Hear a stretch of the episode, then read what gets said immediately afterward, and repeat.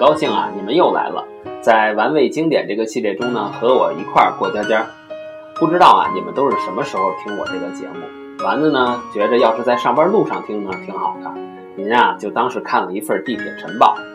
要是晚上听呢，啊也不错。你们都累了一天了，就让我啊哄你们睡觉。其实呢，什么时候听啊都无所谓，关键是啊，您得找一个有 WiFi 的地方，对吧？要不您说熬了一宿夜，挣了那么点可怜的加班费，再让我这个节目给您搭进去了，那多于心不忍啊！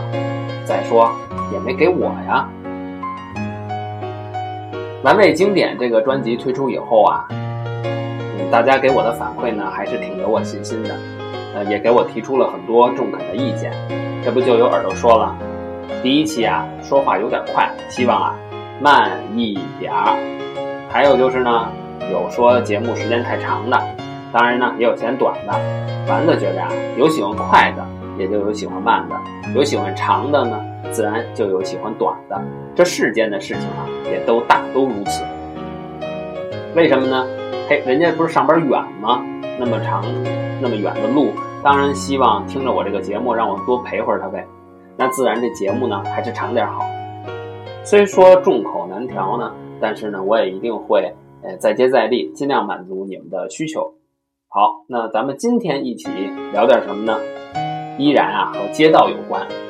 依然啊在呃收听完第一期节目以后呢，有很多耳朵告诉我，对街道的话题还是挺感兴趣的。那么咱们今天呢就再介绍一部关于街道的大作。依然是中国建筑工业出版社出版的美国规划师雅各布斯教授的著作，叫做《伟大的街道》，由王友佳、金秋野两位老师翻译。这位雅各布斯可不是美国大城市的死与生的作者，那位呢是奶奶，叫简雅各布斯，而这位男老师叫阿兰 ·B· 雅各布斯。那咱们为了防止搞混啊，下面呢就称呼他为。阿兰老师吧，大家发现了没有？咱们老提起这本呃《死与生》，可见它的影响力有多大。以后呢，丸子也一定会专门找一期节目呢，好好聊一聊这本书。那么言归正传，为什么今天要介绍《伟大的街道》这本书呢？是因为啊，阿兰老师通过它向我们介绍了街道的基本概念。我觉得大家看完以后呢，可以扫盲，而且啊。书中展示了大量的街道实例，向我们呢揭示了伟大街道的标准，论述了伟大的街道应该有什么样的配置，包括呢它在物质属性方面应该具备和给我们传达什么样的信息等等等等，也提出了呢创造伟大街道呢不可或缺的一些条件，以及啊我们怎么才能为它锦上添花。哎，说到这儿，耳朵们，你们快想想。你们觉得伟大的街道应该长个什么样呢？想好了呀，就自己去书中验证吧。然后啊，我保证你在下一次做方案的时候啊，就更加得心应手了。我在这儿呢就不多说了，省得费你们流量。其实啊，我今天更想和你们聊的呀，是不知道你们发现了没有？最近几年呢，随着城市更新的需要，设计师们呢也越来越关注街道问题。之前啊，咱们。来自上海的同行还专门啊推出了一个小册子，叫做啊图解街道设计要素。在那里面，来自上海的老师们对街道空间啊给出了定义。嗯，是这样说的：街道空间是由街道两侧的建筑、植物等围合起来的空间。街道空间是最重要的公共开放空间，是人们感知城市形象的直观途径。听听，说的多好啊，简单明了啊。那阿兰老师是怎么看待街道的呢？他认为啊，街道的角色就是以一种最基本的方式为人们提供户外活动的场所。他在开篇啊就这么写：街道是一种运动，人们四处观望，穿行其间，因此呢，街道更是一种人的运动。那些擦肩而过的人们的面孔和身形，那些变换的姿态与装扮，都在不间断地运动着。耳朵们，你们琢磨琢磨，街道是一种运动，这是多好的比喻啊！大家呢，再来听听另一位美国学者马歇尔·波曼在《一切坚固的东西都烟消云散了》中对街道存在的意义的观点吧。他是这么说的：街道的主要目的是社交性，这也赋予其特色。人们来到这里呢，观察别人，也被别人观察，并且啊交流见解，没有任何不可告人的目的，没有贪欲和竞争，而目标最终呢在于活动本身。可以说啊，阿兰老师对街道的定义与伯曼不谋而合。我觉着这两位老师呢，对于街道的理解呢，对我啊特别有启发。呃，不仅仅是限定在呃街道空间上，更重要的呢是启发了我对空间的一种认知和领悟。怎么说呢？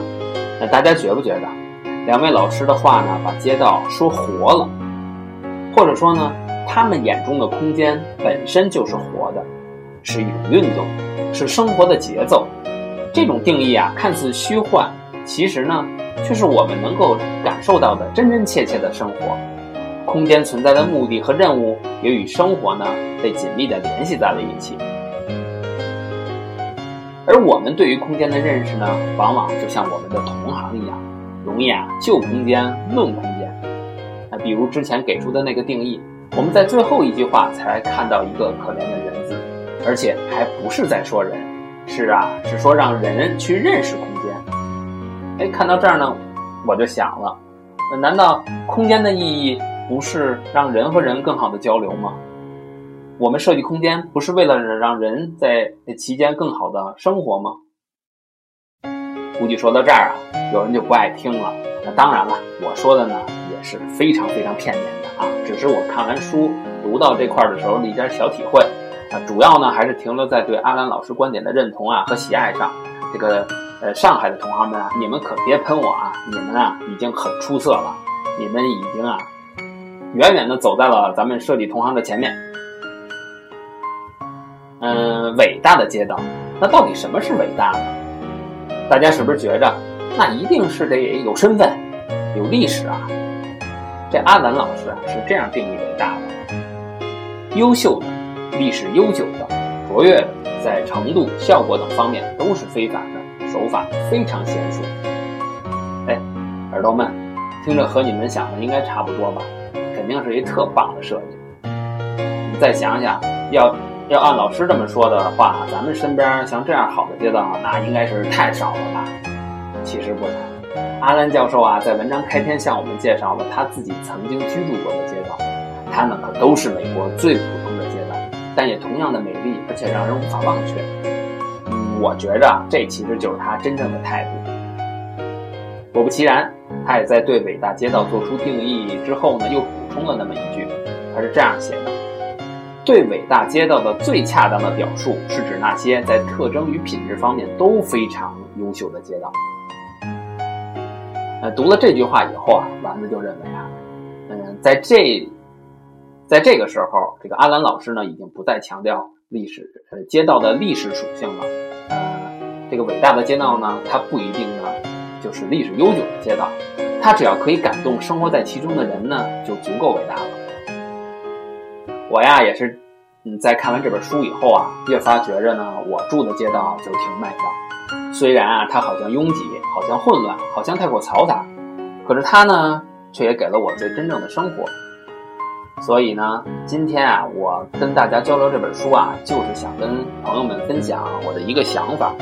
希望我们这些自命不凡的设计师们啊，可以把眼睛啊往下挪挪，因为啊，我们的生活中存在着大量的被遗忘的美丽街道，它可能是你上班路上的一条林荫路，也可能是离家不远的一处菜市场。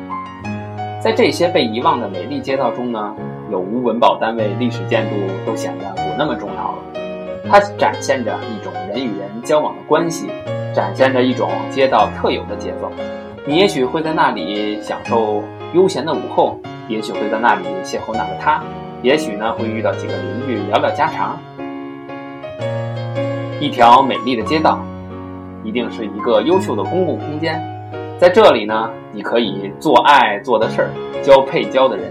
总之啊，这些生活中的美丽街道呢，不应该被忘记。它们或许呢并不那么悠久，但它们与我们的生活息息相关。是属于人民的街道，嗯，那为什么不能忘了他们呢？